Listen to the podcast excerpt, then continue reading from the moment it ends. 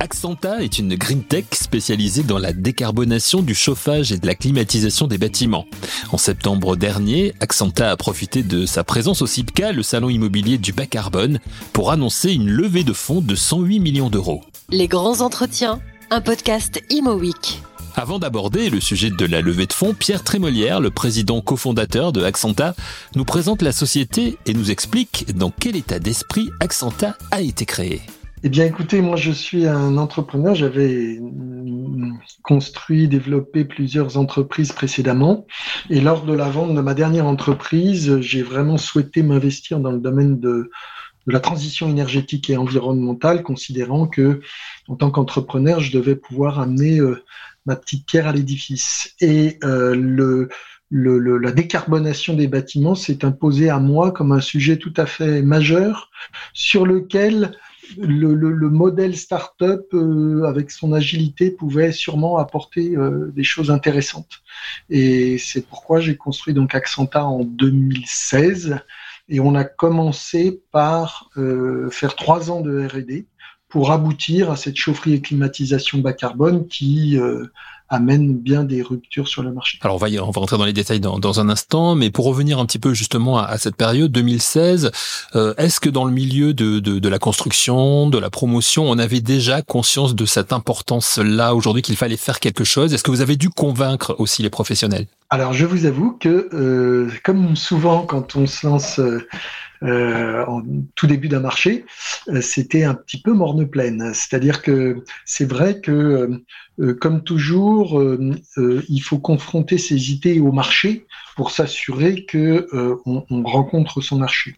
Et les premières interviews vont été un petit peu sportives puisqu'on m'a expliqué que circuler, il n'y avait rien à voir, mon bâtiment euh, n'émettait pas de carbone et donc euh, il n'y avait pas de sujet. Bon, depuis, tout le monde a, a beaucoup mûri et, et, maintenant tout le monde cherche des solutions.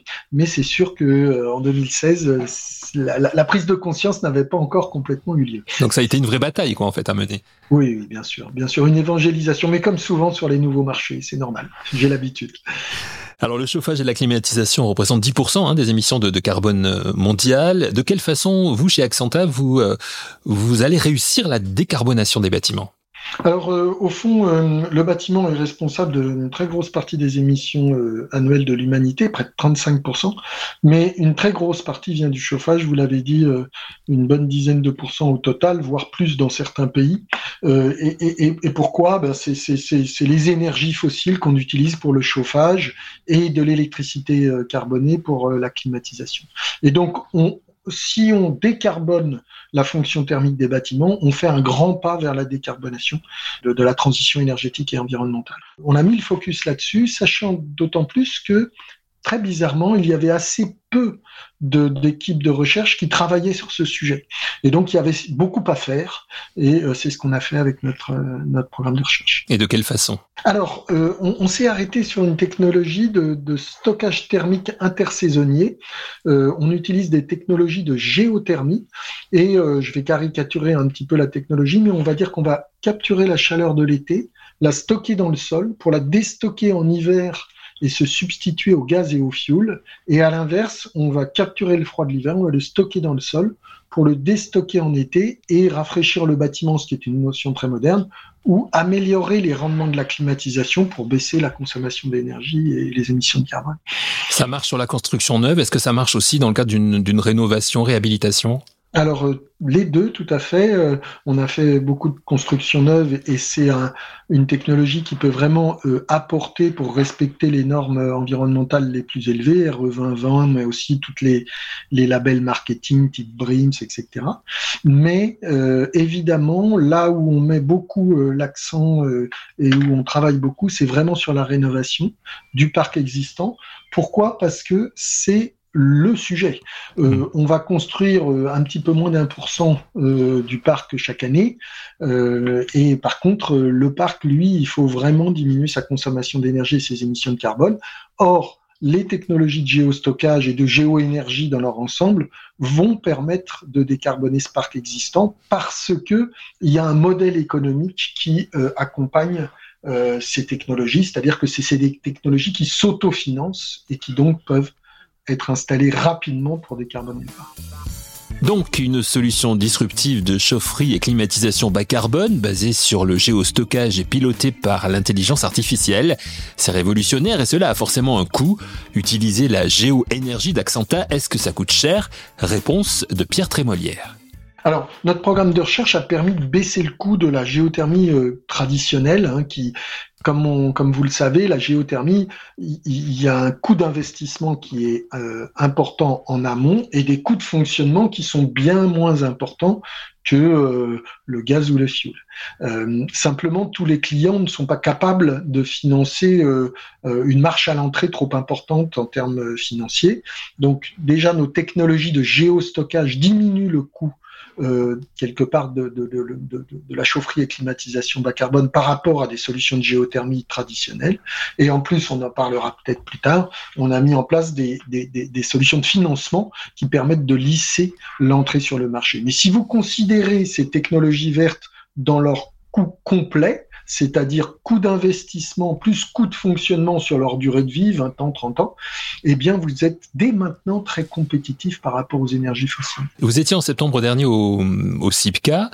Euh, vous avez euh, vous avez donné une conférence, notamment une présentation de, de, Accenta, et vous avez mis en avant la simplification. Et c'est vrai que quand on regarde votre site aussi internet, on a le sentiment que la décarbonation c'est simple et que c'est, comme vous venez de le dire, économiquement euh, abordable.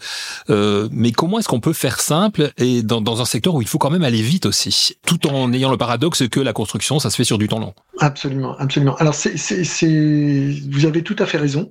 Ce qui doit nous guider, c'est la rapidité, puisque le, le temps presse. Et la géoénergie, le géostockage, ça peut se déployer dans des environnements occupés ce qui n'est pas le cas de la rénovation globale.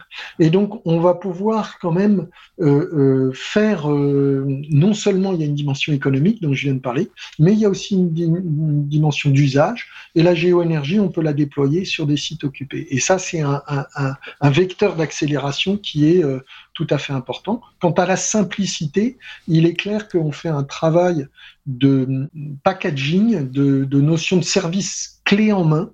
Euh, jusqu'à maintenant, euh, une foncière, une maîtrise d'ouvrage qui voulait s'équiper de géothermie, c'était un peu un parcours du combattant parce qu'il fallait chercher là un foreur, là un chauffagiste, là un, énergéticien, mettre le tout et prier pour que ça marche. Maintenant, avec des offres comme celle d'Accenta, mais d'autres aussi, euh, on est capable d'amener un clé en main où on prend toute la conception, la réalisation l'exploitation et la maintenance, et puis maintenant le financement. Et donc, au fond, on amène du clé en main qui permet aux maîtrises d'ouvrage qui ne sont pas des sachants de, de, de ces technologies d'avoir un résultat plus que de la technologie. Ça vous permet euh, d'avoir, alors ah, vous avez évoqué l'évangélisation hein, de, de, vos clients au, début, ça vous permet aujourd'hui d'avoir justement d'excellentes relations avec les, les grands groupes de, promotion, par exemple? Oui, bien sûr, de promotion, mais aussi les, les, les foncières. Hein, hmm. la, promotion pour le neuf, parce qu'il mesure bien que maintenant la géoénergie est un moyen de mettre un haut niveau environnemental dans leur production, mais euh, aussi sur les foncières qui ont des très grands portefeuilles d'actifs. Je pense aux foncières HLM, je pense aux foncières institutionnelles euh, qui ont des très grands portefeuilles d'actifs et qui doivent répondre à des contraintes légales, environnementales, mais aussi à des contraintes financières. Hein. Vous savez que euh, maintenant, pour pouvoir emprunter et financer leur programme immobilier, ils doivent montrer patte blanche sur leur trajectoire de décarbonation. Eh bien, on, on est capable d'amener à tous ces gens des solutions. Et donc on va travailler avec l'ensemble du marché, des BNP euh, par exemple, qui est un très, très grand parc, du AXA Asset Management, euh, du euh, IM, du AXA investissement.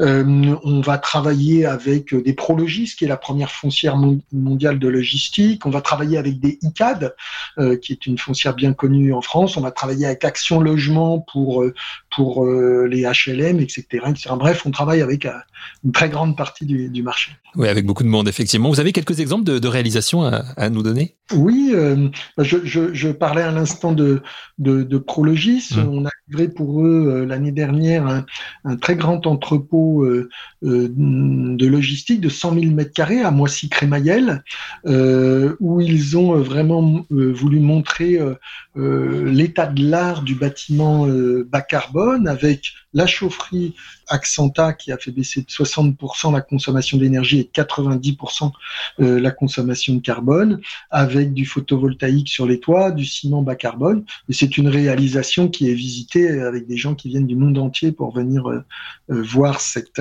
cette réalisation. J'ai parlé à l'instant de ICAD. On a livré un bâtiment qui, dans la norme plus C-, fait du E3C2. Bon, c'est un peu du jargon de la profession, mais enfin, c'est très élevé en termes de d'efficience euh, énergie euh, et carbone et, c'est très compatible avec la nouvelle norme RE 2020. Mhm.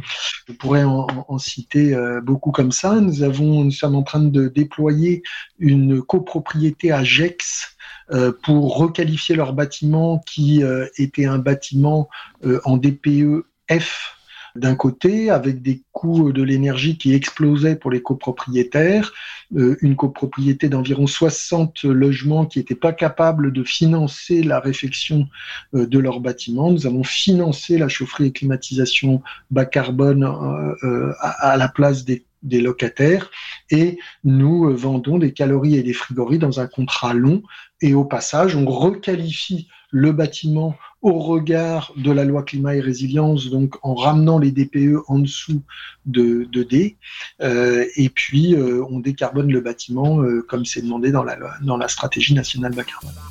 Accenta, je vous le disais au début de cet entretien, vient de boucler une levée de fonds de 108 millions d'euros afin, comme nous l'explique Pierre Trémolière, de proposer à ses clients des solutions de financement.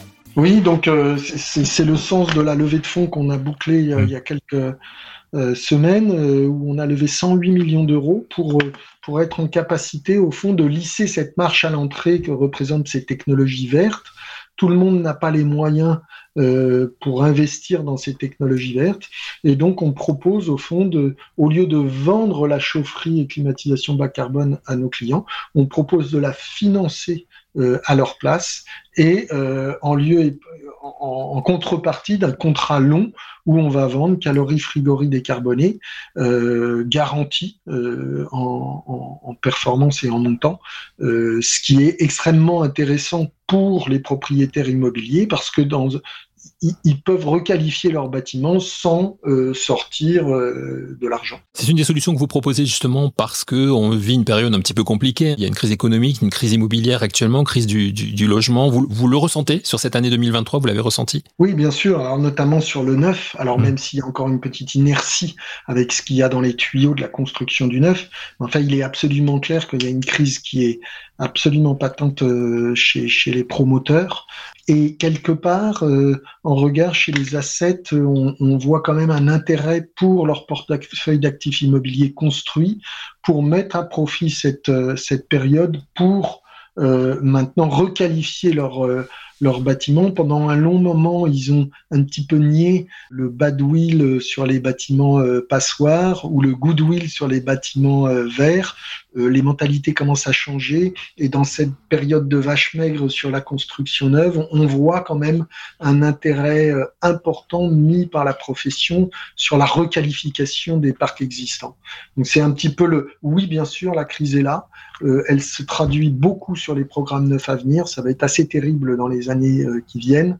Mais sur l'existant, on voit quand même une prise de conscience de la nécessité de bouger. Donc pour nous, c'est très pertinent, c'est très positif. Alors justement, et pour terminer cet entretien, Pierre Trémolière, j'ai envie de vous demander, euh, demander à l'expert que, que vous êtes de se projeter euh, sur le futur des, des, bâtiments, mais aussi pour pour Accenta, pour 2024, euh, mais peut-être au-delà aussi. Et en sous-jacente question, je dirais, est-ce que le, le zéro carbone euh, demandé pour 2050, est-ce qu'on va y arriver? Alors le zéro carbone sans, sans compensation paraît difficile on, va dire que c'est une ambition. mais ceci dit, moi, je voudrais être optimiste parce que je vois chaque semaine qui passe euh, euh, un, fourmillement d'innovation euh, absolument extraordinaire qui amène des vraies réponses. Hein. On a, je pense, quitté la phase du greenwashing. les technologies d'Accenta s'en est une.